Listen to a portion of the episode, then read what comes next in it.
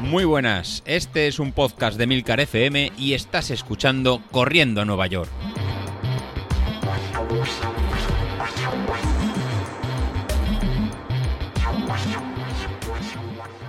Hola a todos y bienvenidos al episodio Pirata de la Semana. Y esta semana no os voy a hablar de nada de nutrición, porque siempre que lo hago me sale alguno que se siente aludido y empieza a protestar. Así que bueno, eh, Carlos, esto no va por ti.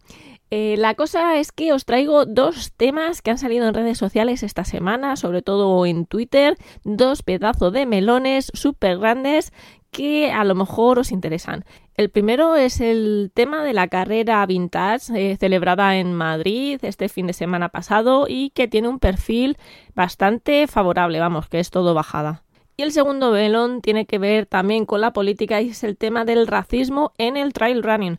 Así que bueno, vamos con ello.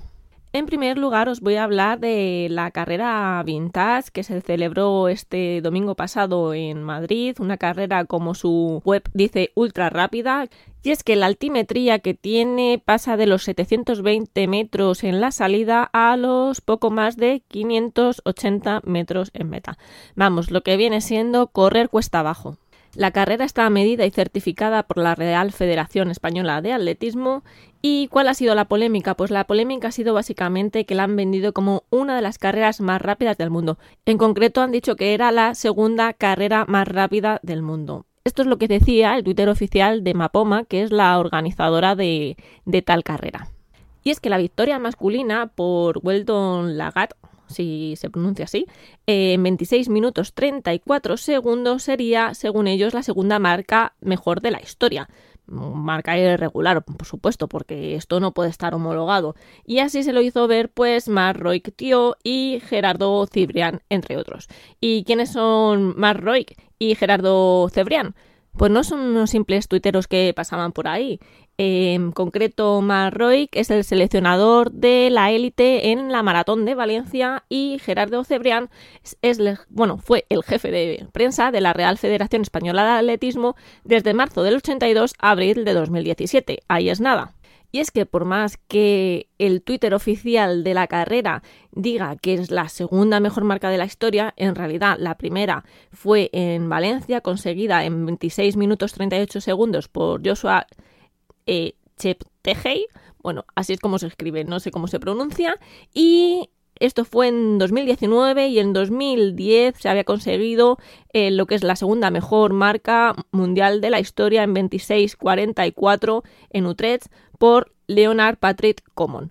Estamos hablando solamente de la victoria masculina en la Vintage Run Madrid, porque resulta que en realidad es la única que mencionaron en el Twitter. En ningún momento se habló de la, de la parte femenina.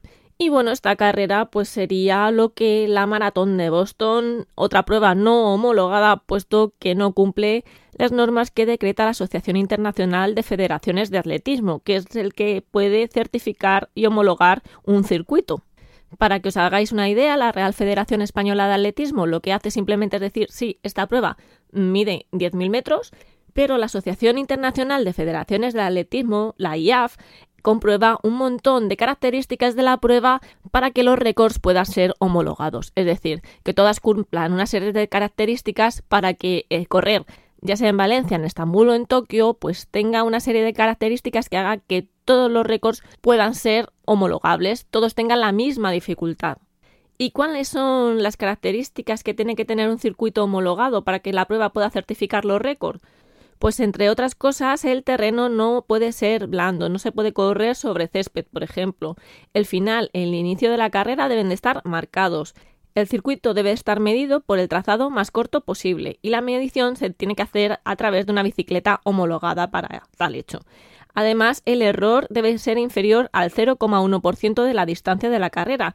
Esto hace que se recomiende añadir eh, una corrección de metros. Por ejemplo, en una maratón, pues se deben de añadir 42 metros, además de los 42 kilómetros que se deben de correr para poder corregir el posible error de la medición. Y además debe de haber conos de señalización si el trazado no ocupa toda la calzada. Esto es para evitar que un corredor se salga de la zona habilitada y pueda hacer un recorrido con un trayecto menor. Además debe ser medido y validado por un juez de la Asociación Internacional de Federaciones de Atletismo, el principio y el final de la prueba no pueden estar separados por más del 50% de la distancia total, porque así se asegura la presencia de curvas en toda la prueba. Esto lo que hace es que las carreras rectas directamente no puedan certificar los récords. Y otra cosa que es la fundamental, que es la que tiene que ver con esta carrera, es la diferencia de elevación de meta con la salida, que no puede ser superior a menos un metro por kilómetro. Es decir, en un maratón no debe de haber menos de 42 metros de desnivel. Y además debe de haber jueces antes, durante y después para supervisar la prueba. Desde el punto de vista del popular, ¿puede ser interesante correr una carrera cuesta abajo? Pues sí, pero no nos tenemos que engañar porque si conseguimos una mejor marca personal, en realidad lo que estamos haciendo es engañarnos a nosotros mismos. Es como pesarnos después de ir a correr, cuando hemos sudado dos litros de agua y de repente nos pesamos y decimos, ¡Uy! ¿Cuánto hemos adelgazado? Pues no, en el momento que vuelvas a beber lo vas a recuperar. Eso no vale para nada. Bueno, en este caso sí que vale para algo y es que por lo visto eh, la carrera está certificada como una de las carreras que puedes aportar para ir a la San Silvestre Vallecana Internacional para acreditar marca. Y es algo que me tiene, la verdad, un poco loca, porque para mí desvirtúa un poco lo que es la San Silvestre Vallecana Internacional, que necesitas una marca muy buena para participar, pero si puedes participar en una carrera que va a cuesta abajo y que puedes restar muchos segundos a tu marca, pues al final, no sé qué mérito tiene, ¿no? En fin, ya me comentaréis qué pensáis de esto. Y vamos con el segundo melón. El segundo melón es el del racismo en el trail running. Y es que Biel Rafons, que es eh, team manager del, equipo Salomon, resulta que de repente puso una serie de tweets bastante polémicos. Y os voy a leer a continuación. Decía Biel Raffles, eh, ¿hay racismo en el trail? Que hay machismo en el trail lo sabemos desde hace tiempo. Soy afortunado de haber podido tener un contacto con Skyrunners Kenia y tristemente observado cómo en ocasiones las faltas de respeto, el lenguaje no adecuado o el ninguneo son habituales. Sé que cualquier atleta sin patrocinador que hubiera quedado quinto en Cegama termina la semana con varios patrocinadores llamando a la puerta. Con Robert Neckboy y Matthew Kiptanau esto no ha ocurrido. Es una reflexión en voz alta. El racismo, el clasismo y el machismo están muy arraigados en la estructura de nuestra historia y sociedad. Ojalá las grandezas de nuestro deporte nos ayuden a construir una sociedad más justa.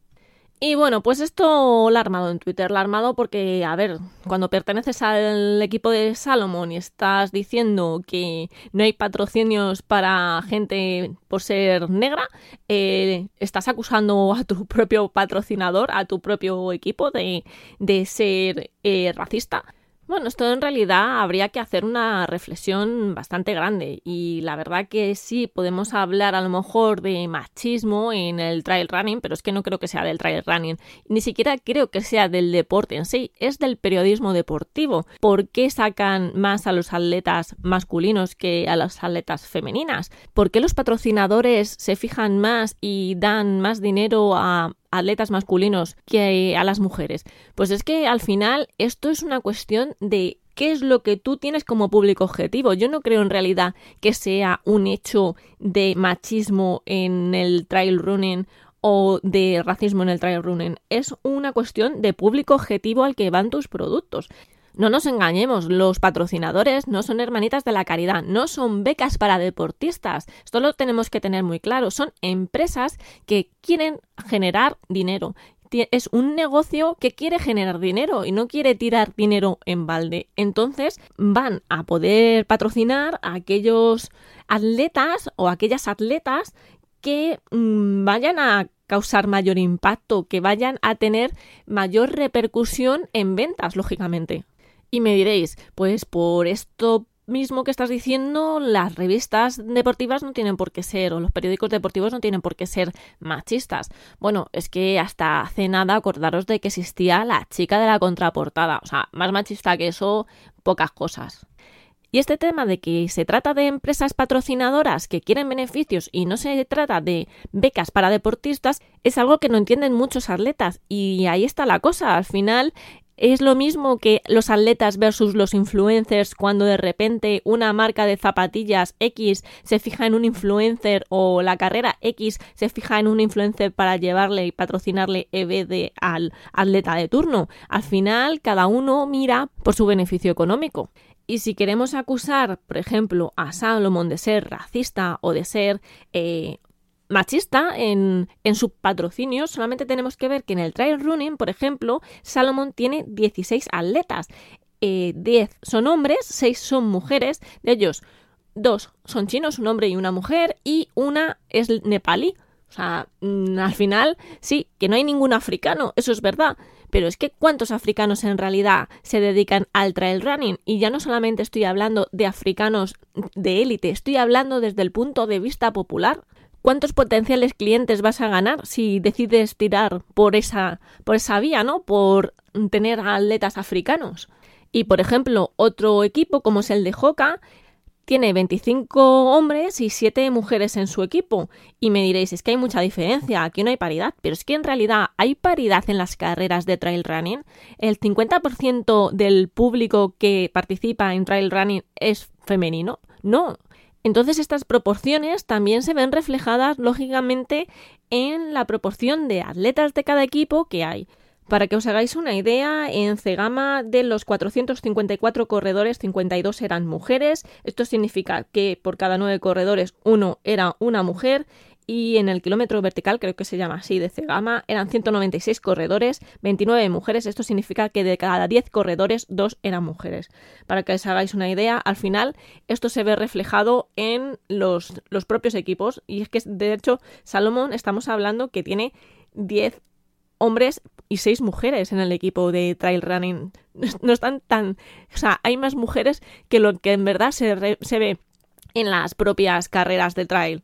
En el equipo de Hoka había dicho que había 25 hombres por 7 mujeres, pues hay por cada 10 hombres hay dos mujeres, o sea, la representación está bastante pareja a lo que es los datos de Cegama 2022, o sea, no creo que haya una especial diferencia entre hombres y mujeres en el tema del patrocinio, que sí, como he dicho, al final ellos ocupan más portadas y eso pues al final también tiene que ver con las ventas de, de los periódicos y es que al final está claro que Kilian siempre va a vender mucho. Es como si pones a Fernando Alonso o pones de repente a Rafa Nadal. O sea, es lo que hay.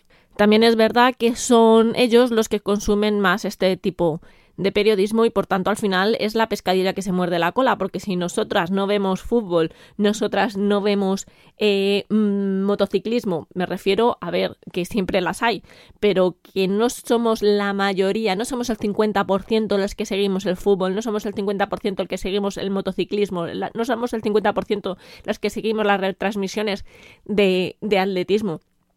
Si esto fuese así, al final habría una igualdad pero es que no lo es así, porque a nosotras en realidad, sinceramente, a la gran mayoría no nos interesa. Nos interesa a lo mejor practicarlo, pero no nos interesa verlo. Y ojo que todo esto es mi opinión, o sea, estoy dando totalmente mi opinión aquí sobre, sobre este tema.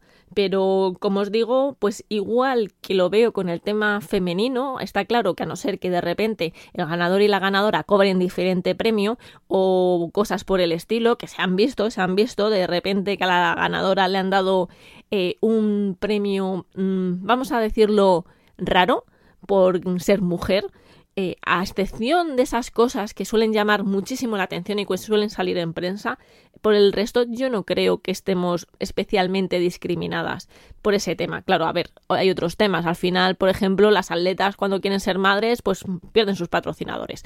Y eso son cosas que pasan a las mujeres atletas y a las mujeres que no son atletas. Así que, y ese es otro tema que no nos incumbe ahora mismo aquí.